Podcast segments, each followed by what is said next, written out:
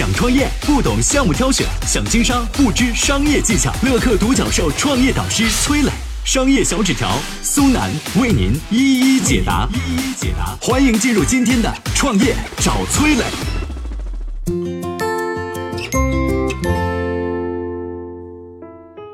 他被称为中国的压力锅大王，把压力锅带进了千家万户。传奇企业家苏增福是如何打造出苏泊尔的？他又是怎么带领苏泊尔从锅王转型成为卫浴大王的？有请崔磊，有请崔磊。您应该想不到啊，现在再平常不过的压力锅，在六十年代那也算得上是奢侈品，而它能够走进千家万户，靠的是一位传奇企业家苏增福。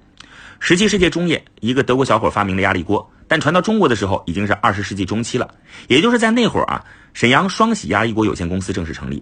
经过八年时间的艰苦奋斗，双喜成功研发出了中国第一口压力锅，同时也奠定了在国内炊具行业的领先地位。而彼时的苏增福刚刚被推选为浙江玉环一家负债的农机厂厂长。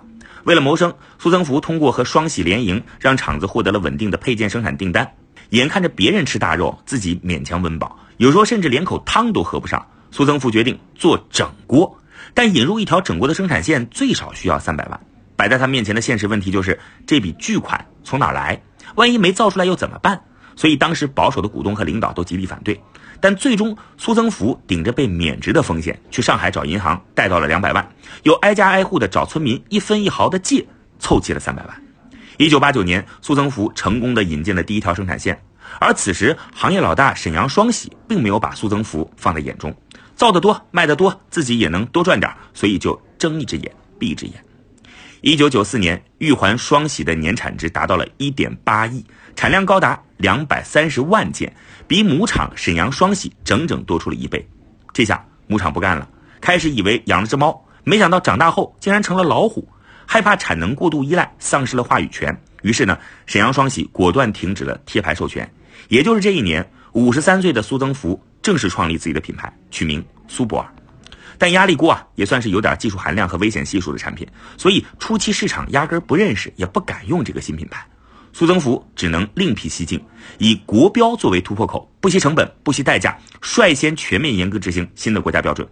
国家标准，老百姓信赖啊，销路自然不会差。短短一年的时间，迅速卖出了两百多万件。第二年销量翻番，市场占有率一下窜升到了四成，一举超过了老国王沈阳双喜，成为了新国王。随后几年，苏增福又对准电饭煲、炒锅、不粘锅向炊具行业纵深发展。二零零四年，苏泊尔在深交所上市，成为了中国炊具行业首家上市公司，业务蒸蒸日上。但苏增福却萌生出了要卖掉炊具行业的念头。四年之后，苏增福陆续向全球最大的炊具和小家电制造商法国 SEB 公司转让了苏泊尔炊具百分之七十一的股份，套现七十亿。苏泊尔集团也因此失去了对苏泊尔炊具的控制权。一时之间，锅王卖锅的新闻掀起了轩然大波。老百姓始终无法理解，苏增福耗尽平生精力做大的炊具行业，为什么随随便便就卖给了外企呢？苏增福却坚定地回了一句：“我很会算。”这苏增福背后到底打了什么算盘？他又如何转型成为了卫浴大王呢？下面有请商业小纸条。我曾经呢跟很多创业者沟通过，发现创业者最大的痛点就是缺少资源、缺少链接。于是呢，我们创立了创业者社群“乐客独角兽”，现在啊已经有三万多人了。有人在这找到了创业机会，找到了客户、渠道商、投资人。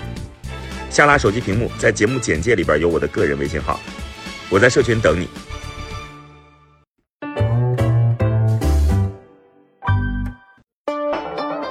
有请商业小纸条，请商业小纸条。苏泊尔炊具卖身的命运，其实早在零二年就已经注定了。那年六十一岁的苏增福到韩国考察，发现韩国炊具行业原料啊、人力成本啊都很高，基本丧失了国际市场上的竞争力。这对苏增福啊震动很大。他就忍不住想了，说我这苏泊尔将来会不会面临同样的问题？零八年呢，苏增福担心的问题还真出现了，成本降不下去，产品和国际巨头的差距还很大。最终呢，老苏决定退出啊，让外企接盘了炊具业务。然而年过六旬，手握七十亿的苏增福并不甘心就此过上退休生活。二零零七年，也就是卖身前的前一年啊，苏增福和一个生产不锈钢配件的供应商聊天啊，得知台州玉环作为中国水龙头生产基地之一，却拿不出一个像样的不锈钢的水龙头。这一番闲聊当中的一个信息啊，引起了苏增福的注意。在当时呢，用铜制水龙头的自来水不能直接喝，因为铜制这个水龙头呢会有含一些铅啊、汞啊这个超标的问题。五岁以下的小孩如果是喝这种水龙头出的水太多呢，就可能会造成疾病。苏增福当时觉得不锈钢，哎，这材料好，不含铅，耐腐蚀，这是国际公认的健康材质啊，绝对是最好的替代方案。那么，经过对卫浴行业的深入了解，苏增福发现说，国内整个炊具行业产值大概也就是二百五十亿，但是卫浴行业最少也有两千五百个亿，整整十倍的差距。其中，不锈钢水龙头市场占有率呢，在那会儿还不到说百分之三啊，前景广阔。苏增福创业的欲望再次被点燃。二零一零年，六十九岁苏增福毅然杀入卫浴行业，但是不是所有人都看好他和他的不锈钢水龙头啊？其中第一个反对就是儿子，叫苏显泽。他觉得老爹快到颐养天年的年纪了，不要再去折腾、再去冒险了。而且水龙头呢是一个这个所谓的技术要求比较高的行业，尤其是不锈钢水龙头，工艺复杂，研发成本还高。这市场基本上被很多的进口产品所垄断了。这个领域去创业，再起新盘去干，风险很大。但是集体的反对并没有浇灭苏增福的创业欲望啊！当年的四月份，苏泊尔卫浴公司正式成立了。为了研发不锈钢水龙头，苏增福天天蹲在生产线，率领团队努力研究怎么样将不锈钢水龙头实现规模化、机械化生产。几经淘汰、改改弄弄，四年当中换了三套流水线，生产了一百万个水龙头，他都不满意，一个也没有卖。但是研发投入、试生产投入和两个基地建设的固定的投入已经将近十亿了。熬到二零一四年，转机出现，国家对于水龙头流出的这个含铅量从推荐标准改为强制标准，要求每升的铅含量不得超过零点五微克，整个水龙头行业瞬间迎来大洗牌，高标准不锈钢水龙头的春天来了。如同当年做锅一样，苏增福是在市场缺乏领军企业的时候，提前做了布局，高标准起步，树立了苏泊尔集团在卫浴领域的江湖地位。也就是这一年啊，苏增福决定在三年内免费为全国呃一万所幼儿园捐赠不锈钢水龙头，来改善婴幼儿饮用水安全问题。到现在呢，苏泊尔卫浴的市值已经超过了五百亿，稳居中国行业第一。直到现在，还有人问苏增福说，为什么敢投十个亿去搞生产、搞研发，而不是及时的止损？比如说研究啊，花钱研发五个亿，这时候很多人就停了啊，受不了了。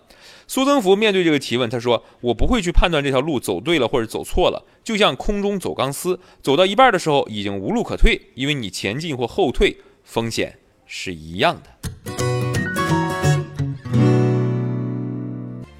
嗨，大家好，我是崔磊。下拉手机屏幕，在节目简介里有我的个人微信号，朋友圈我会分享创业思考、商业观察，以及和支付宝、抖音等巨头合作的创业好项目，欢迎您来交流。我们的创业平台乐客独角兽已经汇聚了三万多名各行各业的创业者，欢迎您来寻找资源。